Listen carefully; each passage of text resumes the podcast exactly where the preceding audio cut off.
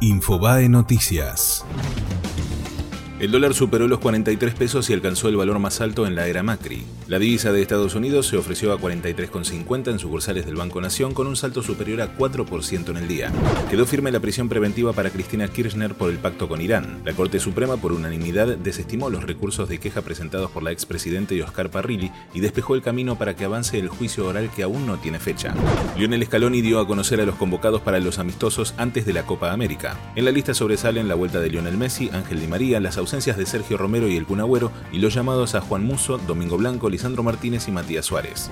Jorge Lanata fue dado de alta. Según informaron las autoridades del Hospital Universitario Fundación Favaloro, este jueves se le otorgó el egreso hospitalario al conductor y periodista, continuando con su recuperación y controles médicos en su domicilio. Un héroe argentino recuperó el casco que le salvó la vida en Malvinas. A 37 años de la guerra, Jorge Beto Altieri volvió a sostenerlo en sus manos en los estudios de Infobae. Para conocer la historia completa ingresa a infobae.com fue Infobae Noticias.